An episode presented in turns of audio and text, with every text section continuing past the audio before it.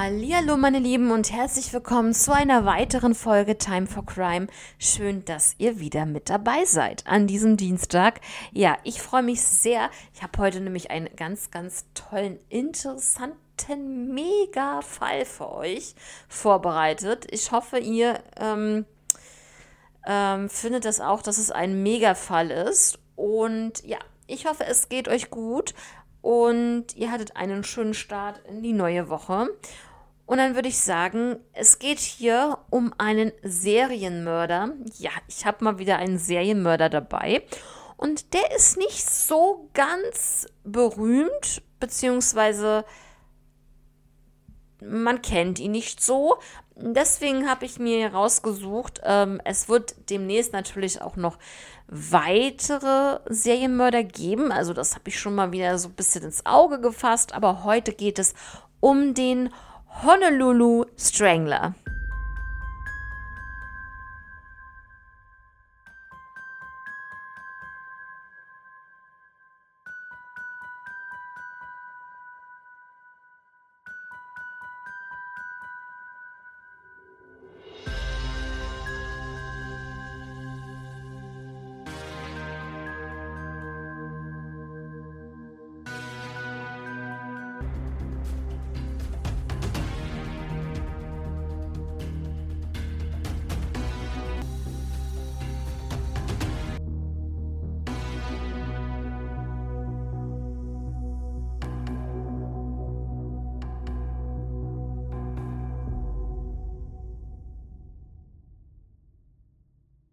Ja, Leute, also der Honolulu Strangler ist hier heute unser Serienmörder, ähm, von dem ich euch erzählen möchte.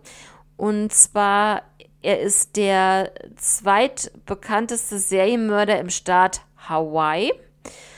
Ja, und ähm, es gibt insgesamt zumindest von diesen Opfern, von denen man weiß, dass es wohl zu diesem Serienmörder gehört, fünf Opfer insgesamt. Da möchte ich euch jetzt einmal so ein bisschen was über die Opfer erzählen. Und wir starten mit dem ersten Opfer. Das ist äh, Vicky Gale Purdy. Vicky wurde 1960 geboren und im Jahr 1985 war sie 25 Jahre alt, dementsprechend. Sie lebte mit ihrem Ehemann auf Hawaii. Er war ein Helikopterpilot der Army und sie arbeitete in einer Videothek. Am Abend des 29. Mai 1985 fuhr Vicky mit dem Auto nach Waikiki, um dort Freunde zu treffen. Sie kam aber bei diesem Treffen nie an. Ein Taxifahrer fuhr sie zum Hotel Shorebird ungefähr um 0 Uhr und äh, dort wollte sie wohl auf einem, also auf diesem Hotelparkplatz, ihr Auto abholen. Ein Tag später, am 30. Mai 1985, wurde eine Vermisstenmeldung dann ähm, gemacht. Und auch am selben Tag, an diesem 30. Mai, also ein Tag nach dem offiziellen Verschwinden von Vicky wurde eine weibliche Leiche am Damm in der ähm, Key-Lagune gefunden. Das wird auch wirklich, ähm, ja, die könnt ihr euch merken, die Kihi-Lagune, die kommt hier in diesem großen Megafall des Öfteren vor. Ja, ähm, diese weibliche Leiche, die dort gefunden wurde, trug einen gelben Overall, hatte die Hände hinterm Rücken gefesselt. Also es ähm, sah nach einem oder es war ein Sexualmord. Es ähm, war die Todesursache str durch Strangulation oder Erdrosselung. Und äh, ja, ein Jahr zuvor wurden in der äh, Videothek, in der Vicky arbeitete, sogar zwei Frauen erstochen. Ja. Und äh, sie hatte auch den Plan, um 21 Uhr wieder zu Hause zu sein. Was ich aber so ein bisschen komisch finde, ist, warum sich der Taxifahrer daran erinnert, dass es wirklich Vicky war, die um 0 Uhr zu diesem Hotelparkplatz äh, gebracht werden wollte, um ihr Auto zu holen. Weil wenn sie 21 Uhr zu Hause sein wollte wieder, Leute, das sind drei Stunden. Ne, das ist schon ein bisschen krass. Also das weiß ich nicht, wie man das beurteilen kann. Genau, also ähm, ihr Mann fuhr nach Waikiki, fand ähm, ihr Auto dann bei diesem Hotel vor mit einer neuen Beule. Also er kannte diese Beule am Auto nicht. Gut, das kann immer mal wieder passieren. Ähm, da muss man jetzt nicht irgendwie sagen, ja, warum ist da jetzt eine neue Beule? Hat das irgendwas mit dem Fall zu tun? Man weiß es halt nicht.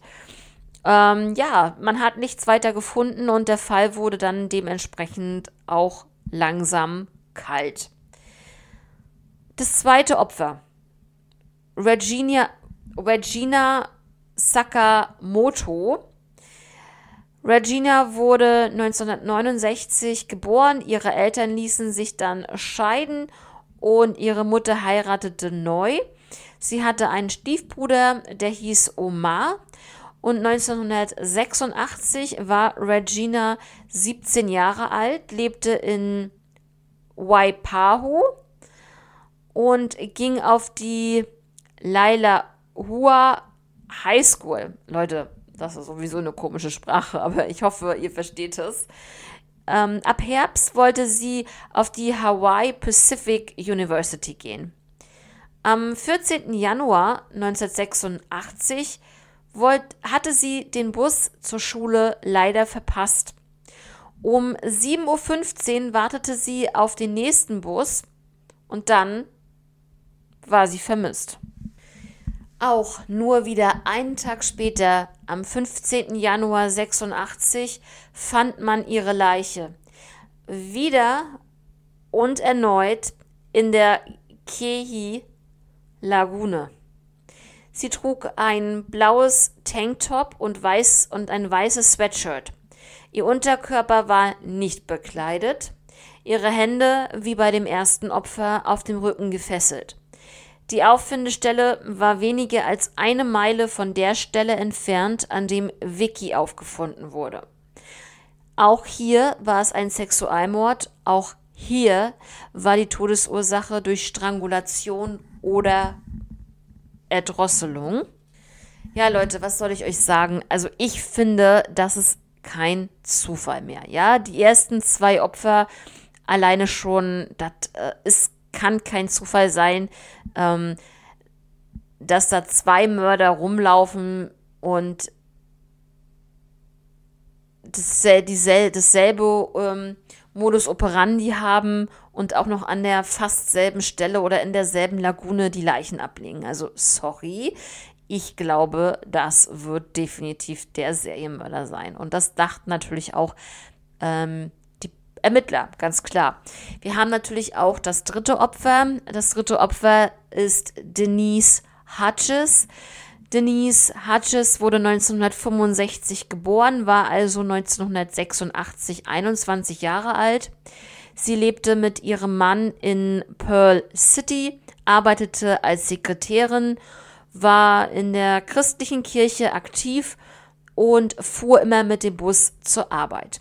Am 30. Januar 1986, man muss wohl dazu sagen, wenn ihr das Datum jetzt hört, es sind ungefähr 14 bis 15 Tage nach dem zweiten Mord, ja, ähm, war sie nicht bei der Arbeit angekommen und wurde als vermisst gemeldet.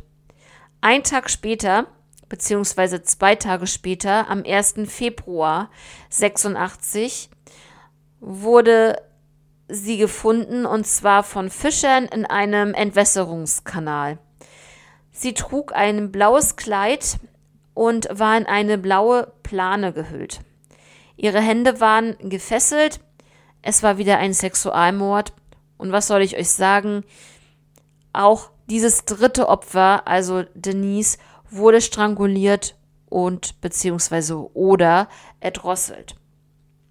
Genau, also alle drei Fälle wirklich ähnlich und ähm, ja, sehr creepy, dass es wirklich so, so viele ähm, Zusammenhänge gibt in diesen Fällen. So, und jetzt, jetzt hat die Polizei gesagt, es reicht. Es wurde dann eine Taskforce gegründet. Und zwar am 5. Februar 86. Und da hat sich dann so langsam das FBI auch mit ähm, ja, eingebracht. Denn das FBI hat natürlich auch einen, einen Profiler dazugezogen, ganz klar, damit man hier auch ein Profil erstellen kann, äh, dieses, ähm, ja, ja, so wie es aussieht, Serienmörders. Genau, also man meinte, er ist ein organisierter Mörder. Er ähm, ist nicht neu, also es, diese Gegend ist nicht neu für ihn. Er kennt sich da sehr, sehr gut aus. So, mehr haben die jetzt erstmal dort nicht ähm, aufgetan. Kommen wir jetzt einmal zum vierten Opfer. Das vierte Opfer war Luis Medeiros. Luis wurde 1962 geboren, war 1986 also 24 Jahre alt und lebte wie das, dritte, ähm, wie das zweite Opfer in Waipahu. Im März 86 war sie wegen des Todes ihrer Mutter und ähm, sozusagen dem deswegen ähm, dem Treffen mit der Familie nach äh, Kauai äh, gereist. Am 26. März 86 hat sie dann einen Nachtflug genommen nach Oahu und dann ähm, wollte sie mit dem Bus vom Flughafen zu einem Freund fahren. Zuletzt wurde sie gesehen an der Bushaltestelle des Flughafens Honolulu und am selben Tag wurde sie dann als vermisst gemeldet. Ja, wie gesagt, das war der 26. März. Am 2. April 86 wurde sie gefunden und zwar in, jetzt muss ich mal gucken, in Waikile Stream. Das ist so ein, ja, so, so, wie so ein Fluss. Und zwar sieben Wochen nach dem Fund vom dritten Opfer Denise Hutches. Ja, Louise trug ihre Bluse noch, ihr Unterkörper war unbekleidet, ihre Hände waren wie bei den vorherigen Opfern hinter dem Rücken gefesselt. Ja, also hier auch ein Sexualmord, ganz klar. Auch hier wieder Strangulation oder Erdrosselung als Todesursache. Was aber hier bei Louise noch ganz wichtig war zu, oder wichtig ist zu sagen, sie war im dritten Monat schwanger.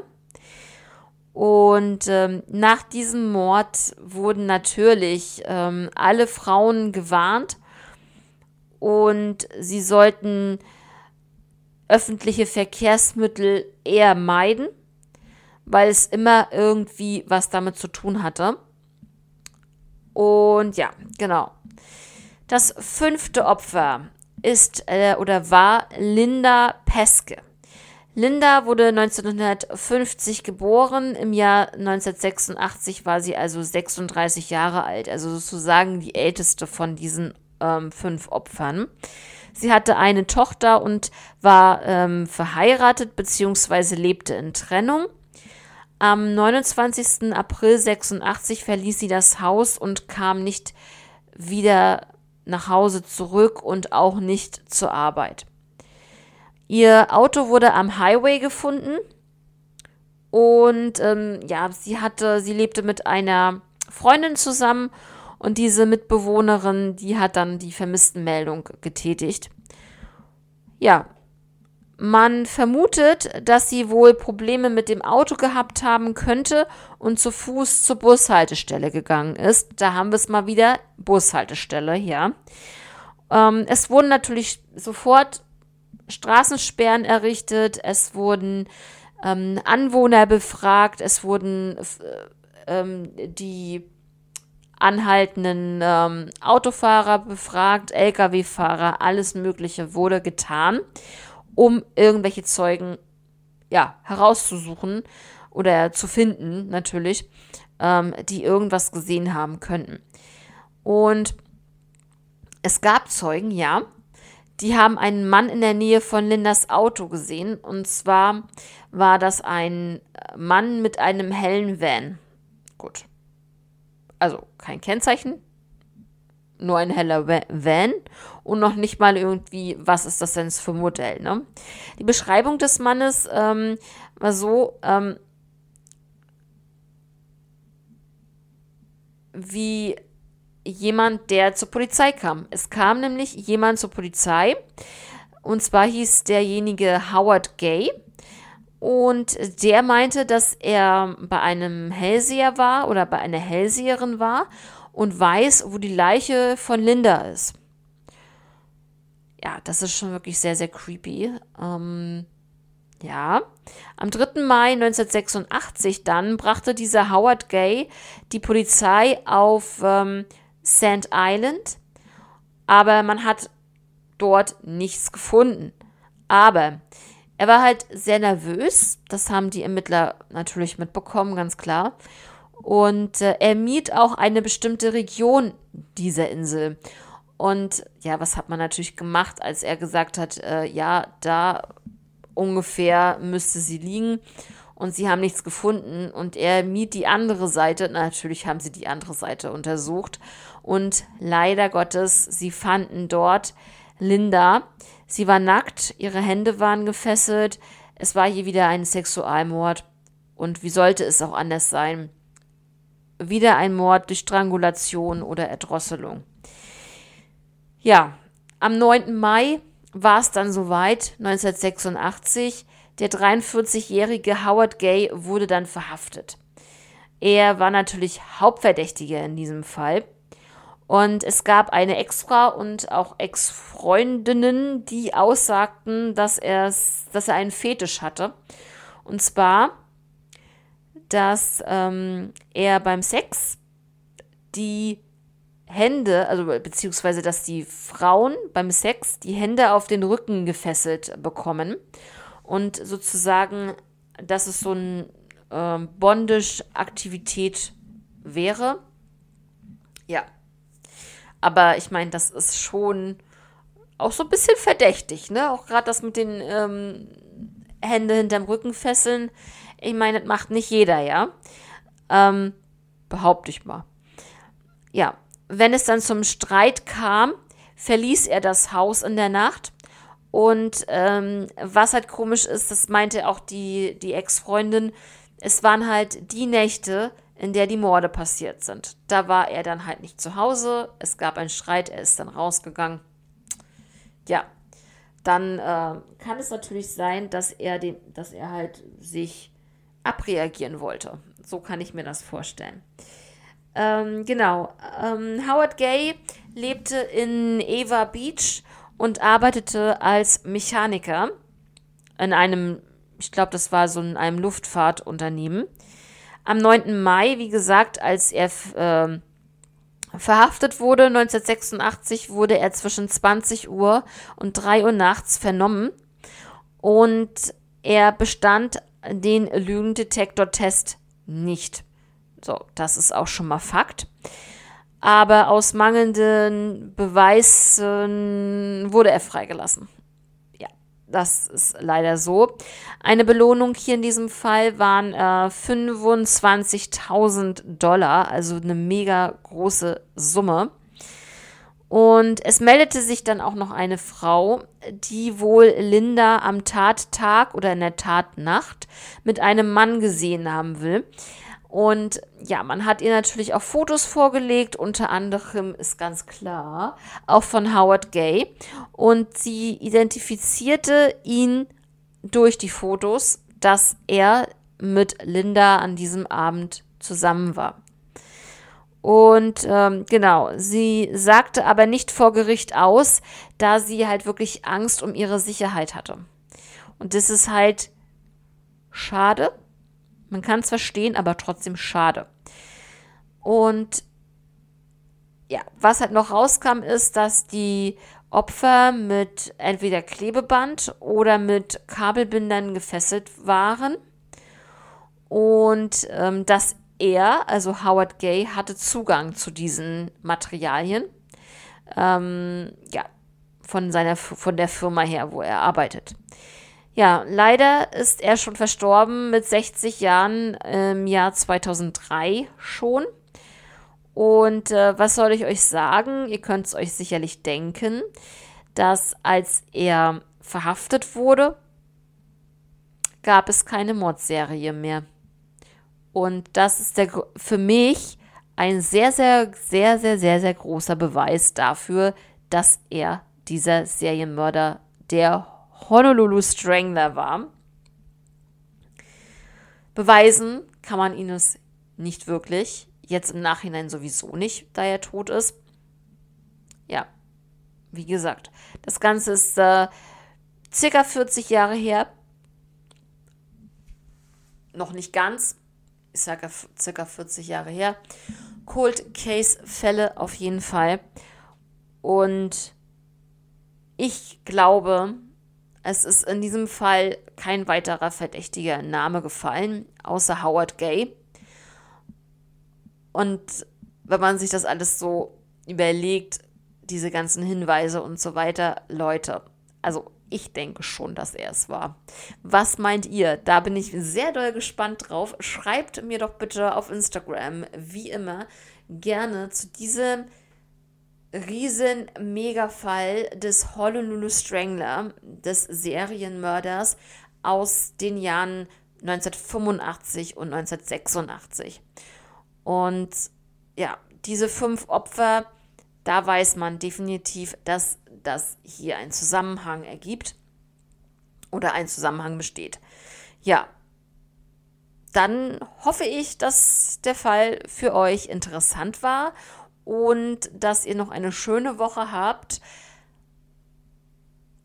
Und ja, würde mich dann auch schon mal verabschieden. Ich äh, wünsche euch jetzt eine angenehme Woche. Wir hören uns am Freitag wie gewohnt wieder. Und bis dahin, passt alle auf euch auf, bleibt gesund und wir hören uns. Bis dann. Ciao.